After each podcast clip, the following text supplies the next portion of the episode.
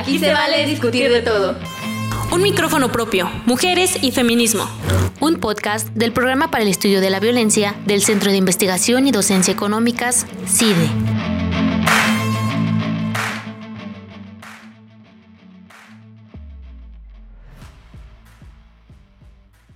Hola, soy Liliana Onofre. Hola, soy Catherine Andrews. Están escuchando el podcast Un micrófono propio, Mujeres y Feminismos.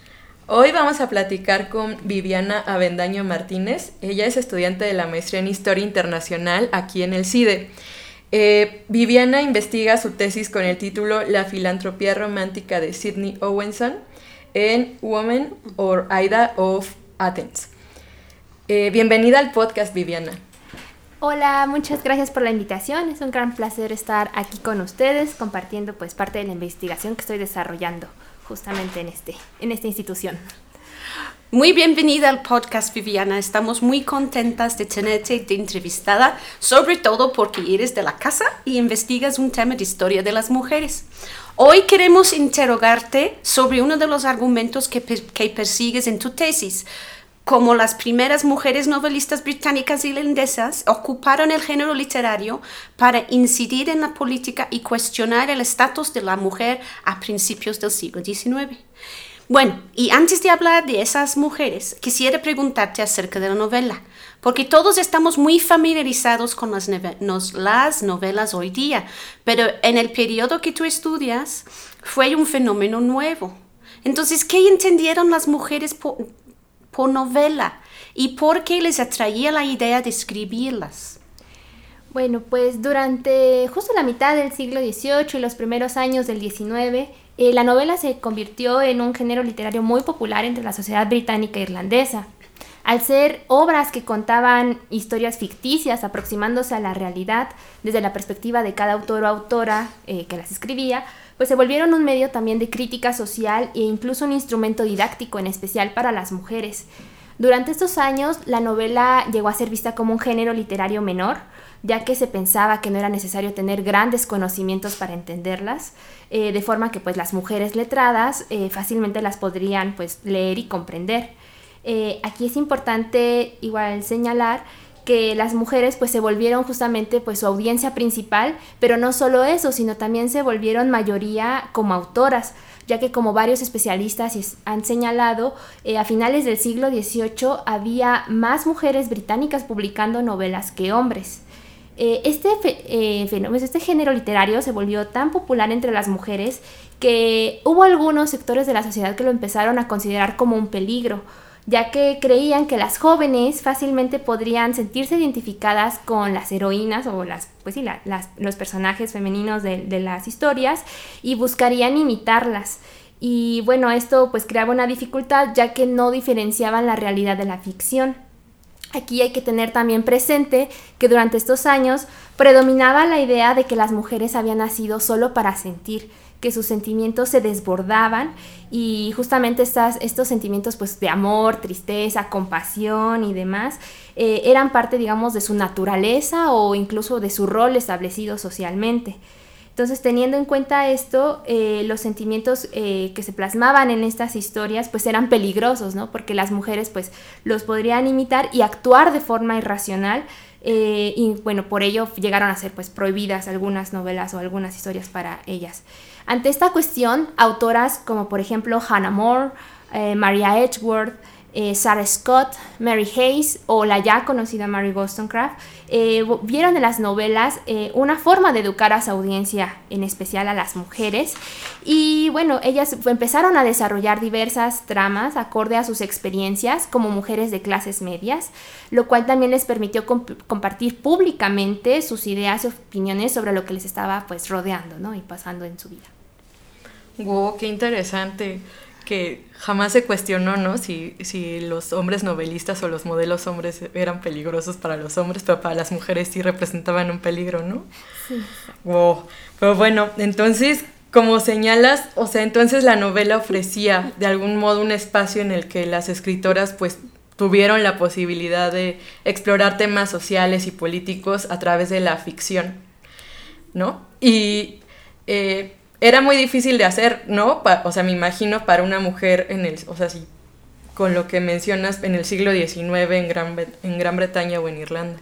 Sí, exacto. Para este momento, que es un momento de transición entre los siglos XVIII y XIX, este momento de revoluciones sociales, este momento igual de cambios políticos, pues las mujeres estaban excluidas en diversos espacios públicos, eh, como por ejemplo la política dentro del Parlamento o incluso en el clero, ¿no? No había presencia de ellas, digamos, en, este, en estos espacios. Entonces, el rol establecido para ellas consistía principalmente en fortalecer pues sí, eh, formarse o educarse y comportarse como hijas, esposas y madres ejemplares, es decir, obedeciendo pues a sus padres, a sus esposos, eh, hermanos, tíos, ahora sí que siempre tenían un tutor a quien debían de, de digamos, de, de, de este...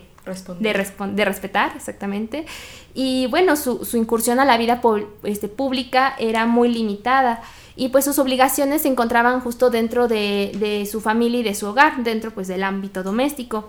A esto igual le sumamos algunas afirmaciones en donde pues hablaban de que algunas mujeres eran incompetentes, eh, digamos, en cuestión intelectual o incluso en algunas este, actividades físicas y, entonces pues digamos que fuera del ámbito doméstico era un poco, uh, no era tan fácil, ¿no? Que ellas pudieran eh, desarrollarse. Entonces, por esta razón, a algunas mujeres pues no se les permitía educar, no se les educaba, digamos, más allá de lo que sus obligaciones sociales debían de, de ahora sí que de responder.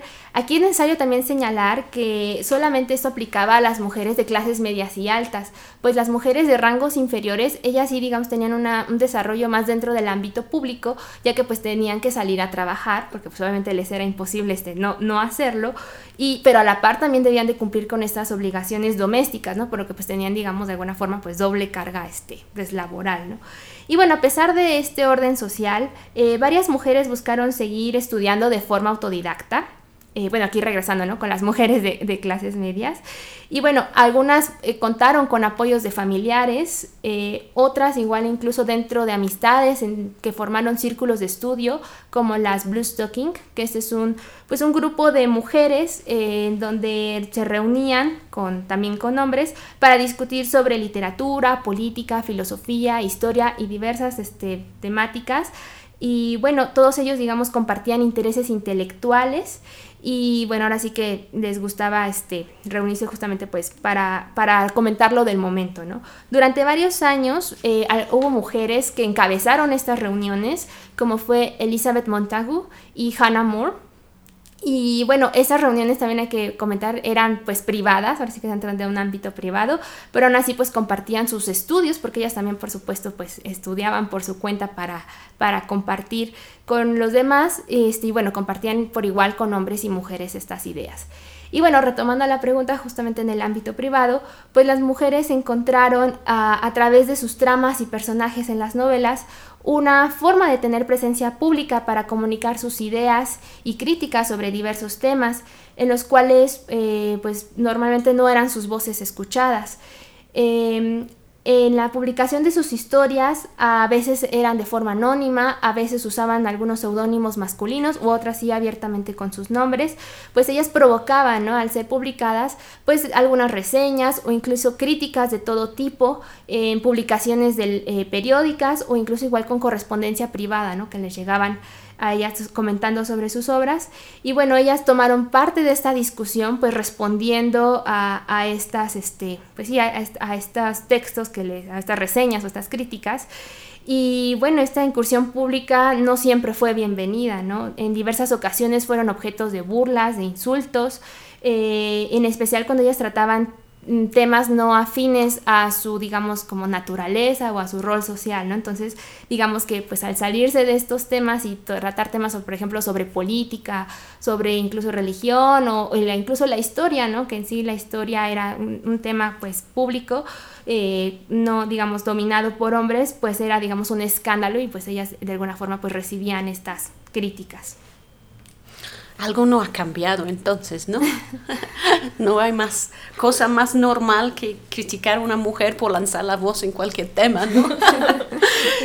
Pero entonces háblanos acerca de, algunas de las mujeres que estudias y has mencionado hasta ahorita, ¿no? Hannah More, Elizabeth Montague, Sarah Scott, este, ya conocemos casi todas a, Mary Wollstonecraft, pero pues, había muchas más. Este, ¿cómo, ¿Cómo eran estas mujeres? ¿Cuáles eran sus circunstancias de vida? ¿Y por qué escogieron tomar la pluma para escribir y publicar? Sí, bueno, yo así que son varias mujeres con las que me he ido topando en mi investigación. Eh, así que me gustaría iniciar con quien, a quien le dedico mi tesis, que es Sidney Owenson, también conocida como Lady Morgan. Y bueno, ella, al igual que sus contemporáneas, que son algunas de las que he mencionado, pues podría decirse, ¿no? Que formaron parte de un grupo o un canon literario compuesto pues, por novelistas, de, pues, novelistas, eh, que como ya mencioné, pues dominaron las publicaciones de finales del siglo XVIII en Gran Bretaña e Irlanda. Eh, al igual que sus contemporáneas, como por ejemplo Maria Edgeworth o las que ya Hannah Moore o Mary Hayes, ellas provenían de familias de clases medias que hasta cierto punto les ofrecieron pues educación y algunas comodidades.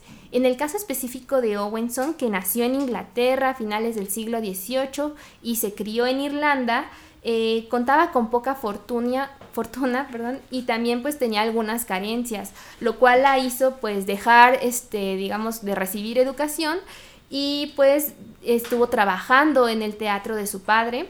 Ahí eh, su padre de hecho le enseñó a cantar, a bailar, eh, también a actuar, lo cual pues también no era, digamos, algo muy bien visto dentro de su círculo social.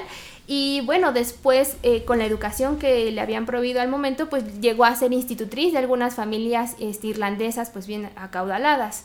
Eh, durante estos años eh, como les digo, no era bien visto que una señorita, digamos, de su clase eh, trabajara. De hecho, eso era algo como muy, eh, digamos, impensable o era un escándalo. Sin embargo, pues Owenson encontró en su trabajo, tanto en el teatro como institutriz, pues una fuente de inspiración y motivación para dedicarse a escribir. De hecho, ella tenía una hermana menor y ella buscaba también que su hermana, digamos, tuviera ciertas comodidades y no tuviera que trabajar como ella, pues para este, por lo cual ella pues buscó, ¿no? Este, digamos, pues mejor trabajar en vez de su hermana, ¿no? Para ayudar a su familia. Y bueno, ella logró este, empezar a hacer su carrera literaria con su segunda novela, que es The Wild Irish Girl, eh, publicada en 1806. La obra tuvo tanto éxito que logró este, dejar de trabajar, eh, igual ayudó económicamente a su familia y logró continuar su carrera literaria, lo cual le llegaron, bueno, estuvo llena de algunos éxitos. También consiguió algunos mecenas eh, con los que de hecho estuvo viviendo eh, para, y le financiaban para que ella siguiera escribiendo e incursionó a círculos sociales intelectuales e incluso de la aristocracia, tanto en Irlanda como en Inglaterra, llegando a ser reconocida también fuera de, de, estos países como Francia e Italia. Eh, además de novelas, Owenson escribió o compuso más bien canciones para arpa eh, en gaélico irlandés, porque ella también tenía, ella le gustaba mucho, bueno, ella buscaba impulsar el patriotismo irlandés, ¿no? En este momento en que había una tensión muy fuerte entre sociedad británica e irlandesa, especialmente la católica. Eh, ella buscaba, ¿no? Digamos, como que igualarla a los irlandeses con, con los ingleses. Y bueno, ella fue un, digamos que pues sus obras fueron parte, ¿no? De buscar este propósito. Y bueno, ella también tuvo algunos ensayos históricos o escritos de viajes, en los cuales pues muestra ese interés también por documentarse y reivindicar el pasado de naciones oprimidas, justo como los irlandeses y los, o también los griegos, donde las mujeres llegan a ser puestas como una figura principal que mejoraron el destino de sus propias naciones.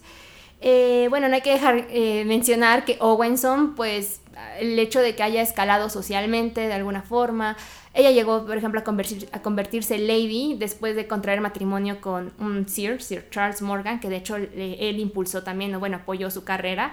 Y bueno, ella eh, toda su vida vivió insultos, muchos insultos, de hecho unos eran muy crueles, y burlas eh, por haber este, justamente escalado socialmente y por continuar su carrera literaria, porque pues sí, ella pudo vivir de sus, de sus trabajos.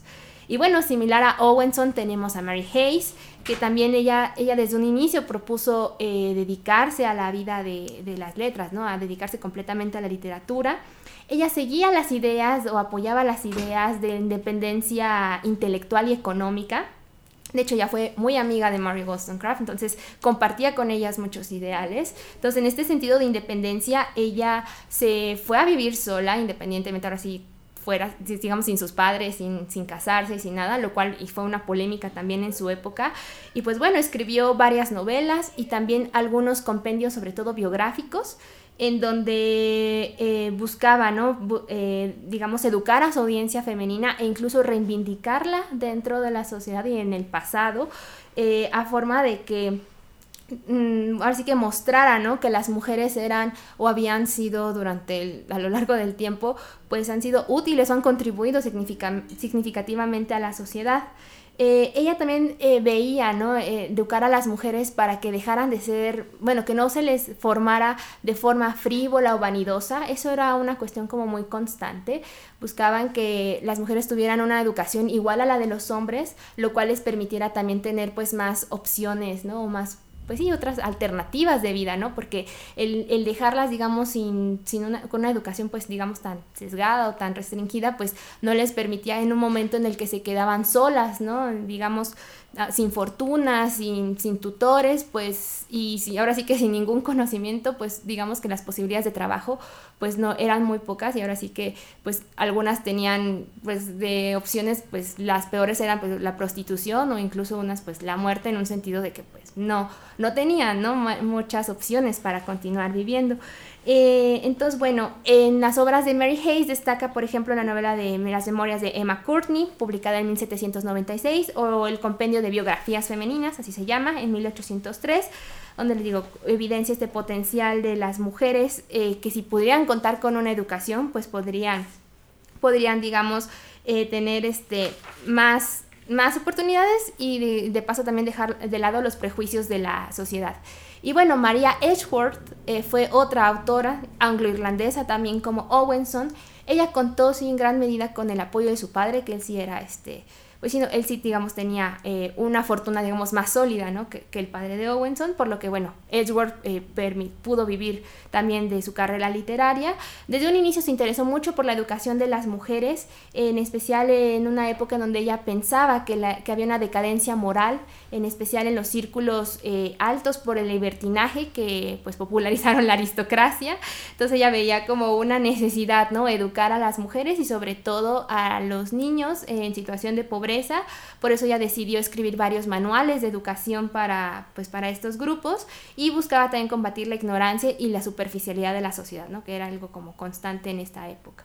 Y bueno, es interesante notar ¿no? cómo estas autoras, además de sus pues, circunstancias, digamos, financieras, que para unas fue un motivo para empezar a escribir y las duras críticas sociales que recibieron, que por supuesto pues tuvieron que soportar, pues el interés por educar y también de mejorar la condición de las mujeres eh, fue, eh, fue algo principal o fue un motor, digamos, que las llevó a escribir y publicar.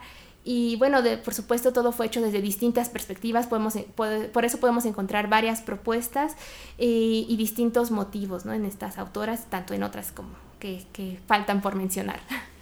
Wow, pues qué interesante lo que mencionas de las críticas que surgen, ¿no? Todavía por buscar autonomía económica, ¿no? Y luego también por acceder a capital cultural para ser libre y para pues eso, muchas veces por eso muchas mujeres se quedan al, a la fecha en relaciones violentas, porque no hay autonomía económica y justo dejar al violentador implica caminos como la prostitución o, el desamparo total, ¿no? Entonces, sí. eso continúa también, ¿no? Y bueno, oye, aquí que tenemos el libro que compraste de Sarah Scott, y pues hablas de ella en tu segundo capítulo de tesis, ¿no? Y dices que escribió un libro en 1762 eh, llamado en español una descripción de la casa señora, señorial del milenio y el condado contiguo. Eh, aquí habla de una comunidad de mujeres separadas de la sociedad que trabaja para el bienestar de las mujeres huérfanas, solas y pobres. Explícanos un poco de qué va este texto y describe un convento o una utopía o qué es o cómo.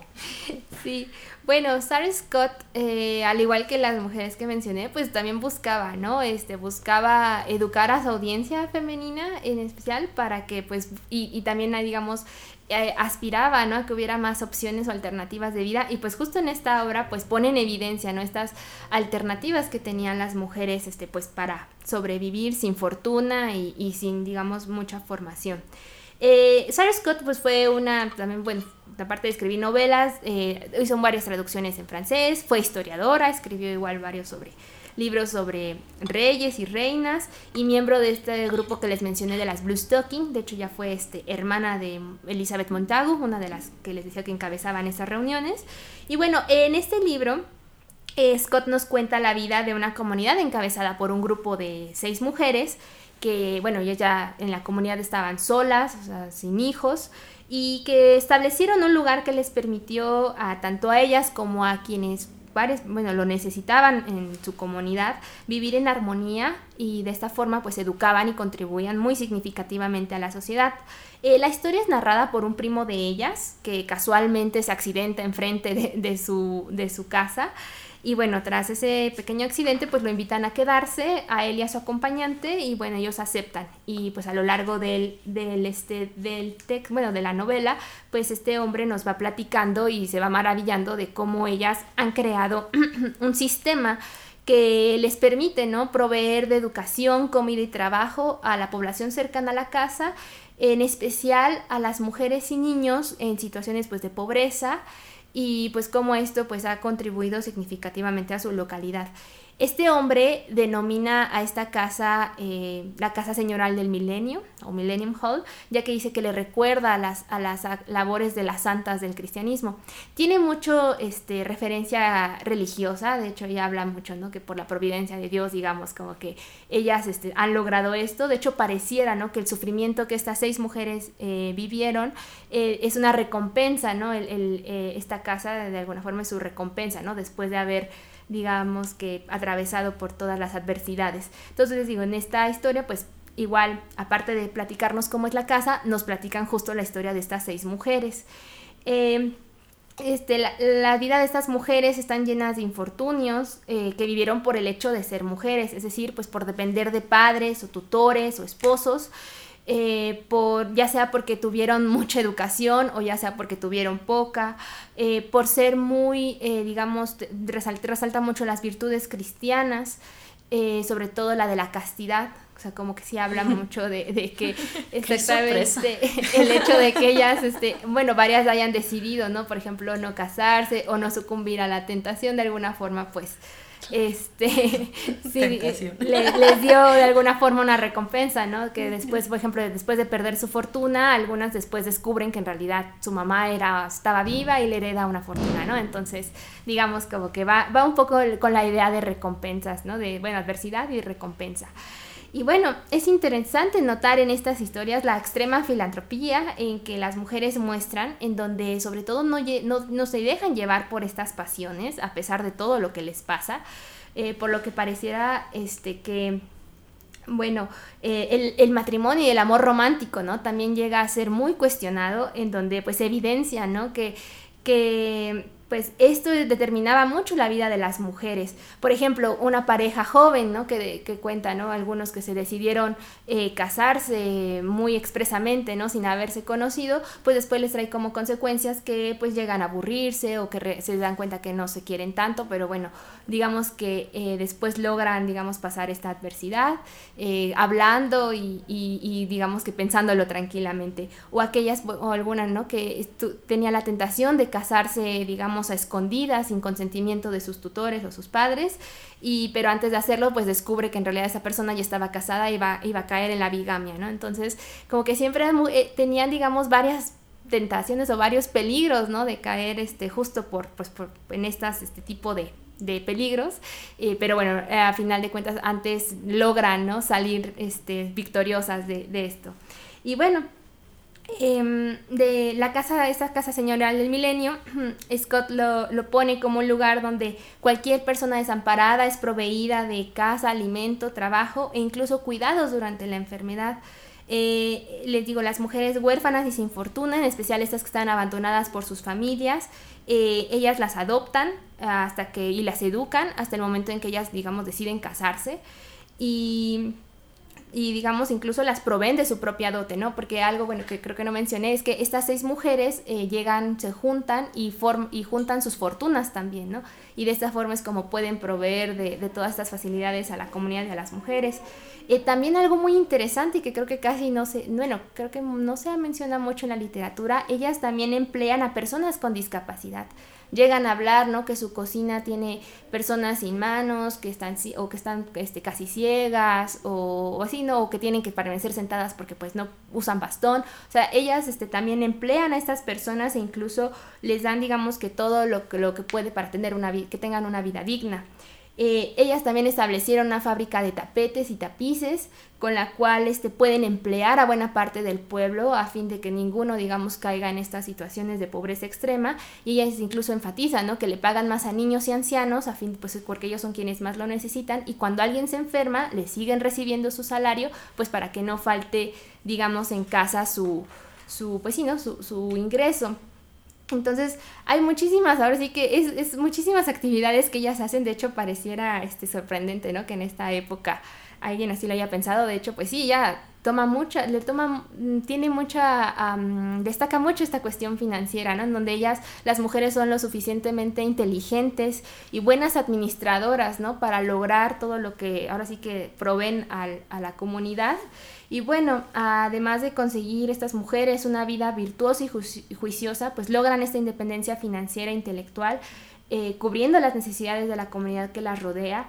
En, en, un momento también, hay que decirlo, en este momento de, de la época, en donde las mujeres solteras y sin hijos llegaban a ser vistas como alguien que no estaba cumpliendo con su rol social, social como madres o esposas. Entonces Scott nos muestra lo contrario, ¿no? Que a pesar de ser, este, pues sí, de estar solas, ellas pues logran, ¿no? Eh, por supuesto, desde su autonomía mucho y contribuyen mucho a la sociedad. E incluso pareciera tener un poco de tinte biográfico, ¿no? Porque, bueno, se, algunos este, han, biógrafos de, de, Sarah Scott, pues nos habla que ella eh, juntó justamente, juntó su fortuna justamente con su amiga Bárbara Montagu, que bueno, no sé qué tan amiga haya sido, porque bueno, vivieron buena parte de su vida juntas.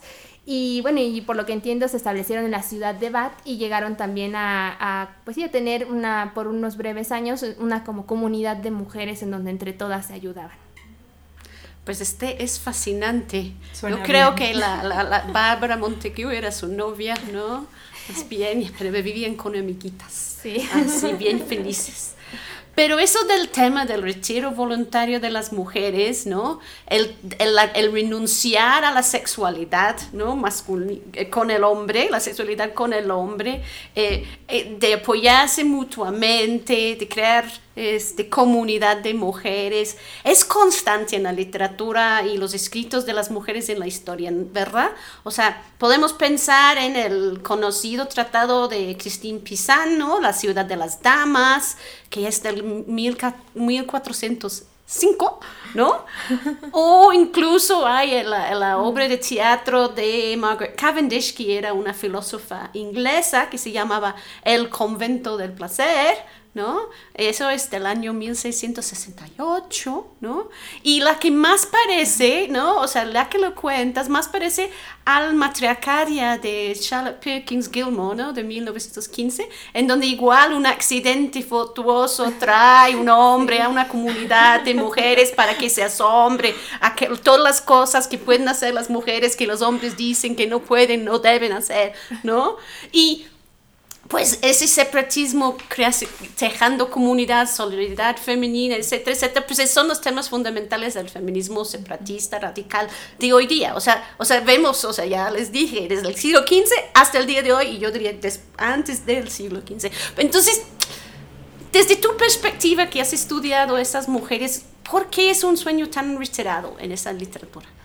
Sí, pues bueno, yo considero así que al momento que pues todas estas veces, bueno, reiteradas veces, ¿no? En que las mujeres pues han sido excluidas eh, de varios espacios, cargándolas también de culpas irracionales, dudando de sus capacidades y su utilidad para el bien común, ¿no? Eh, a lo largo del tiempo, ¿no? Que es algo que también ha pasado.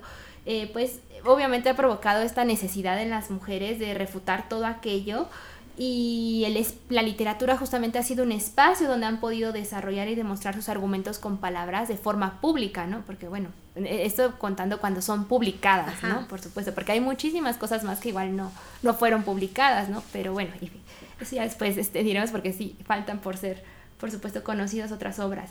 Y bueno, en este sentido, estos mundos utópicos, encabezados o conformados únicamente por mujeres, donde pues se señalan, ¿no? También todos los males de, de que digamos que los hombres le han hecho al mundo, ese mundo que ellos han construido pues resultan ser esta respuesta, esta limitación a los espacios y pues también una respuesta de alguna forma a los sometimientos, ¿no? A veces de forma muy violenta que los hombres han practicado en diversos aspectos a lo largo del tiempo. Así que no por nada también en estos, en estos lugares utópicos, pues las mujeres se sienten siempre muy seguras, ¿no? Son espacios muy seguros en donde no, digo, a pesar de que sí podemos percibir una pues superioridad tal vez moral, intelectual, no nos habla de una, por ejemplo, un sometimiento, digamos, físico, ¿no? O de algo que nos conlleve algo violento, ¿no? De esa forma. Entonces, bueno, estas utopías, pues pues terminan siendo, ¿no? Como un rechazo a este mundo eh, dominado por hombres, en donde a ellos les, les, toca observar silenciosamente. Eso es algo muy curioso. Y no opinar. Exacto, porque es, así como en esta obra de Scott, ¿no? Y en otras de Herland, digo, en Matriarcadia y demás, pues ellos solamente son los observadores, ¿no? Ellos no son quienes, digamos, están ahí, eh, no, no, no llegan ellos, digamos, a imponer sus ideas o no llegan ellos ahí a ¿cómo se llama? Pues sino a, a, modificar algo. De hecho, tanto en Matriarcadia como en, en esta obra de Scott, eh, sí hay algún hombre que cuestiona mucho, ¿no? En este caso es el acompañante del narrador en Scott y en el otro es un, bueno, es un personaje que también está como que mm, dudando todo el tiempo, ¿no? De lo que hacen las mujeres y puede llegar a ser tan perfecto el mundo. Pero bueno, algo que dejan muy en claro estas autoras o estas ideas utópicas es que ellos ahora les toca pues observar silenciosamente y incluso ver cómo se puede construir y continuar mundos sin su participación, ¿no? que pareciera ser que es, la aspiración. Y bueno, en estas utopías femeninas, pues estas virtudes, ¿no? Que las mismas autoras destacan de las mujeres acorde a la época, pues son las que siempre, digamos, van a sobresalir en la sociedad. Y pues buscan también reivindicar la agencia de las mujeres, ¿no? En estos, en la sociedad. Y sus anhelos también son este, representados eh, en donde pues se, le, se les reconoce mucho sus capacidades. Y bueno, estas, no sé, siento que estas utopías literarias femeniles podrían ser un, un deseo tal vez de invisibilizar a los hombres, ¿no? y de, demostrarles sobre todo, eh, pues, cómo, puede ser la sociedad y sobre todo también visibilizarse a ellas mismas. Sí, contar la historia desde, o sea, construir personajes femeninos contados por las mujeres, ¿no? Escritos por mujeres y cómo pensamos una sociedad y lo que nos importa, o vivir libres de violencias, ¿no? O sea, como más armónico. Y es interesante porque ahora que, que, que comentaban, ¿no? Sobre esta historia recurrente, cuando le escribe un hombre, porque hasta la fecha, o sea, no sé, hay un capítulo de Rick and Morty, para que lo vean, donde está escrito por un hombre y hablan de una sociedad de puras mujeres y la ridiculizan porque está escrito por un hombre. Y claro, surgen los sentimentalismos, o sea, como un montón de estereotipos para justo como hablábamos en otro podcast para hacer intentar reír a costa de los estereotipos de las mujeres y sus opresiones. y, y bueno, pero otro nombre que atrae la atención es el de Hannah Moore. ¿No es ella la que decía que las mujeres de clase alta no fueron enviadas al mundo para renunciar a la sociedad, sino para cambiarla? Eh, ¿Cómo usaba Moore, por ejemplo, su ficción para transformar el mundo? Sí, bueno, Moore fue en su momento un modelo de filantropía. O sea, ella fue muy reconocida tanto por sus actos filántropos, porque ella sí, digamos, este, estableció, ¿no? Estas eh, escuelas, ¿no? De ayuda, de ayuda para, para educar a mujeres, sobre todo, y, niños, ¿no? en, situación de pobreza, y también escribió mucho sobre ello. Y bueno, digamos que este, aparte también fue, muy reconocida porque apoyó el movimiento en contra de la esclavitud.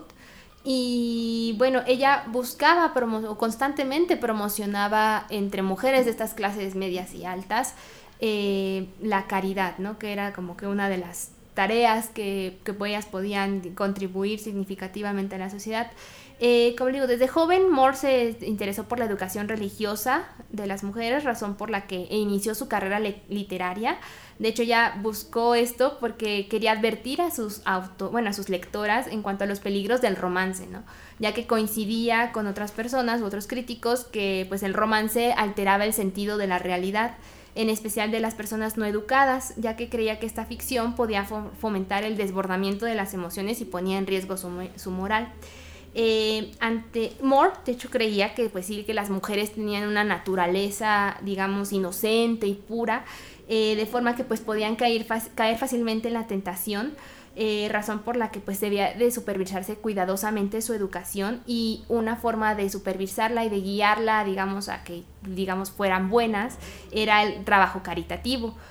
para esto escribió manuales para estas jóvenes, al igual que poemas, obras de teatro, eh, novelas, sobre todo solo escribió una novela que se llama Collapse en búsqueda de una esposa, publicada en 1807, donde va destacando las virtudes de las que una mujer debía de tener para ser una esposa y una madre ejemplar, eh, dejando de lado las ambiciones económicas, que ella cuestionaba mucho, como ella decía, el, el mercado de los matrimonios, ¿no? Donde digamos que en vez de dejarse llevar por la cuestión económica, más bien que buscaran una mujer que, que podía ser, digamos, el complemento del esposo y también buscaba como es Edgeworth, ¿no? Como mencioné en Edgeworth, que dejar de lado las superficialidades y frivolidades con las que normalmente las mujeres eran este, relacionadas, ¿no?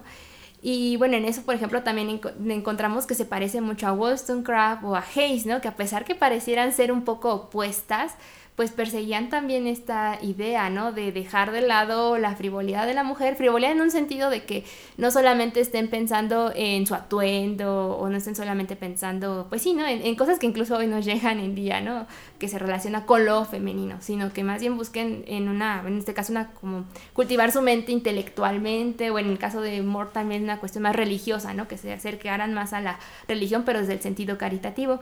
Y pues bueno, en este sentido, Moore veía a las mujeres de clases medias y altas como seres que debían de contribuir a la sociedad eh, y esta caridad debía de iniciar en su hogar, procurando adecuadamente a sus esposos e hijos dentro de este ámbito doméstico, el cual después podía ser extendido a su comunidad local, ya sea con sus habilidades, por ejemplo, de administrar espacios, como lo hacían en sus hogares, o supervisando la moral de los jóvenes, como lo hacían con sus propios hijos. Y bueno, ella, eh, a pesar de esta cuestión religiosa, pues transgredió también su rol como mujer escritora, pues a pesar de que ella no coincidía ¿no? con la idea de que las mujeres necesitaban más derechos, de hecho, de hecho ella pensaba que las mujeres pues tenían lo suficientes para ser libres, eh, ella llegó, por ejemplo, a dirigirse a una audiencia masculina, ¿no? O sea, buscó también educar a los hombres y digamos de esta forma pues se transgrede, ¿no? Porque es una mujer enseñándole a los hombres, ¿no? Y pues para la época también no era algo, digamos, muy bien recibido eh, por algunos, ¿no? Digo, hubo algunos que sí, digamos, coincidían con ella y, y, compartían estas ideas y con otros de plano, pues no. Entonces, las mujeres este, que conocemos, como por ejemplo en el caso de Moore, que sí llegó a ser muy conocida en su época, pues sí llegaron a ser conocidas, pero también detrás de ello había demasiadas críticas y burlas, ¿no? A ellas por el simple hecho de haber transgredido, digamos, espacios que consideraban que no eran donde ellas debían de estar. Y bueno, eh, ella no fue la única filántropa reconocida durante esta época. Eh, parecidas a ellas tenemos mujeres como Priscilla Wakefield o Catherine Cape, quienes fundaron muchas ayudas e escribieron ¿no? incluso hasta compendios económicos ¿no? en respuesta, por ejemplo, a Adam Smith. Eh, a fin de reivindicar el labor, la labor doméstica de las mujeres, incluso algunas proponen esta idea de, de, de, valorarlo económicamente y pues también este, mostrar su contribución a la sociedad.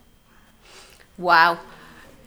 Bueno, entonces si, si Sarah Scott está dándonos un ejemplo de un feminismo radical separatista temprano, pues aquí a Hannah Moore tenemos un ejemplo de los, los feminismos más conservadores y, y que buscan reivindicar la dignidad de la mujer dentro del papel social que piensan que religiosamente o socialmente deben, deben adoptar. Y pues esa ficción pues me recuerda a otro episodio del podcast que entrevistamos a, Valeria Caballero sobre su trabajo sobre Concepción Jimeno de Flacker, ¿no? una novelista eh, y feminista de principios del siglo XIX, pero en España, que hacía algo muy similar desde, una, desde un feminismo igual, bastante conservador, pero que al fin de cuentas lo podemos llamar feminismo porque pues, reivindica a la mujer como sujeto que debe actuar por sí misma, que debe ser preparada para enfrentar el mundo sin este, estar sola, ¿no? Y sin estar eh, desprevisto de, de, de, de, habilidades y capacidades para poder ¿no? Pero ese está, está fascinante, o sea, pensamos que el, feminismo es algo muy reciente y resulta que la cuestión de, de, valorar el trabajo doméstico y hasta pagarlo, eh, ya se decía a principios del siglo XIX, ¿no? O sea, no es, no es, no hemos inventado nada. Entonces, pues te queremos agradecer muchísimo, Val, por, Viviana, perdón, ya estoy confundiendo a Vale y Viviana, por estar con nosotros y platicar de ese tesis que estás escribiendo. Y te quería hacer una pregunta más, ¿no? Antes de despedirnos. Um, las mujeres que nos acabas de contar, ni siquiera en Irlanda o la Gran Bretaña se conocen muy bien, ¿no? Y menos fuera de aquellos, estos países. De hecho, apostaría que la mayor parte del público que nos está escuchando pensaría que los novelistas del siglo XVIII o XIX eran casos excepcionales, ¿no? Como Jane Austen o Charlotte Bronte. Pero lo que nos acabas de decir, pues, eso nada es y hay escritoras debajo de cada piedra eh, es cierto, ¿no? ¿Verdad? Sí, definitivamente, ¿no? Eh, por ejemplo, en un inicio yo buscaba centrarme únicamente en Sidney Owenson, que bueno, yo la descubrí por otro autor, de hecho, entonces era como de... Se me hizo muy fascinante sus historias y, su vida, pero y también yo creía, ¿no? Dije, es que ella es única, ¿no? Como es este, excepcional. Ajá, es excepcional, ¿no? Porque no, no se sabe más de ella, pero pues conforme he ido avanzando en mi investigación me he dado cuenta de la existencia de decenas o centenas tal vez de nombres de escritoras eh, que en pleno, pues, este momento, ¿no? De tensión social y política en las últimas décadas del 18 y las primeras del 19 en, en bueno, en Gran Bretaña e Irlanda, pues publicaron un sinfín de novelas y otros escritos, ¿no? No solo se, se limitaron a novelas. Esto me permite notar lo que les comentaba, ¿no? Que Owenson, al igual que otras autoras coetáneas más famosas como Jane Austen o Charlotte Bronte que mencionaste, o Mary Wollstonecraft y su hija Mary Shelley, que tal vez son las que más se conocen también, eh, no fueron las únicas que publicaron, sino formaron parte como de una tradición o un canon literario de mujeres novelistas. Eh, desafortunadamente el nombre de la gran mayoría de ellas han caído en el olvido. Muchas siguen esperando a ser desempolvadas de los archivos o redescubiertas, ¿no? Pues para volver a ser publicadas, porque es muy notorio como dentro de los considerados clásicos de la literatura existen muy pocas mujeres y esto no quiere decir que no había mujeres que escribían, sí lo hay, solamente que pues fueron pues ahora sí que invisibilizadas y olvidadas. Y bueno, como le digo, contrario a estos hombres de esta época, existen pocas ediciones y republicaciones de las obras como Owenson, Edgeworth, Murray Hayes que aquí mencioné, y difícilmente se consigue algo publicado eh, recientemente, como en el caso de Sarah Scott, por ejemplo, o otras prolíficas novelistas, ¿no? Que dejaron muchas obras que no he mencionado, como Amelia Opie, Elizabeth Inchbald o Clara Reeve, ¿no? Entonces son, un sinfín de nombres. Afortunadamente la cuestión, por ejemplo, de la conservación digital, eh, sí, por ejemplo, eso es lo que a mí me ha permitido tener acceso a estas mujeres, sobre todo en este archive.org. Eh, eh, ahí es donde se pueden encontrar, pero bueno, son versiones de sus historias del siglo XIX, de cuando fueron publicadas, ¿no? A lo mucho habrán tenido una republicación a mediados del XIX o ya a finales, pero aún así, este, pues lo comparamos con las miles de ediciones, no sé, que existen eh, de quién podrá ser, eh, por ejemplo, de Lord Byron o de Percy. Shelley, ¿no? que igual son autores que, bueno, dentro del canon literario del romanticismo, por ejemplo, son muy conocidos, pues existen ¿no? un sinfín de antologías, compendios y ediciones, pero de ellas es muy difícil encontrar algo.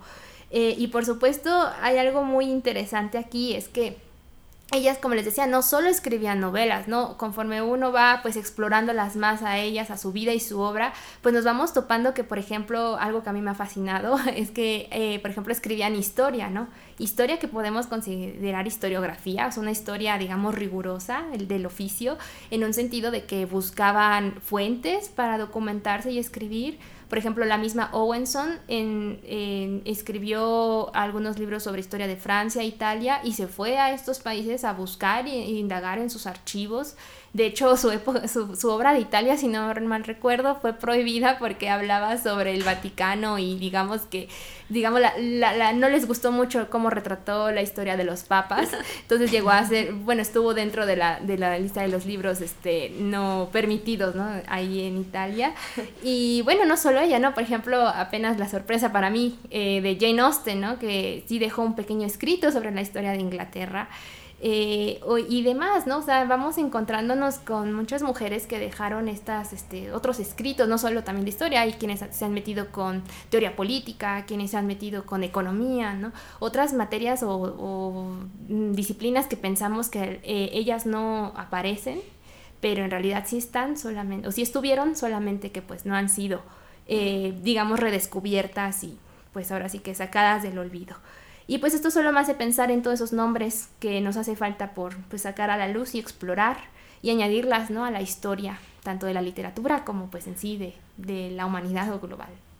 Wow, pues muchas gracias Viviana y esperemos que estas autoras tengan un boom de descargas después de escuchar este podcast. Y pues muchas gracias por platicar hoy con nosotras, muchas gracias también al público por escuchar el podcast Un micrófono propio, Mujeres y Feminismos. Muchas gracias por el tiempo y el espacio. Espero que les haya interesado, como dicen, explorar estas obras de estas maravillosas personas. Gracias, Viviana. Nos vemos pronto. Esto fue Un micrófono propio, Mujeres y Feminismo. Hasta la próxima.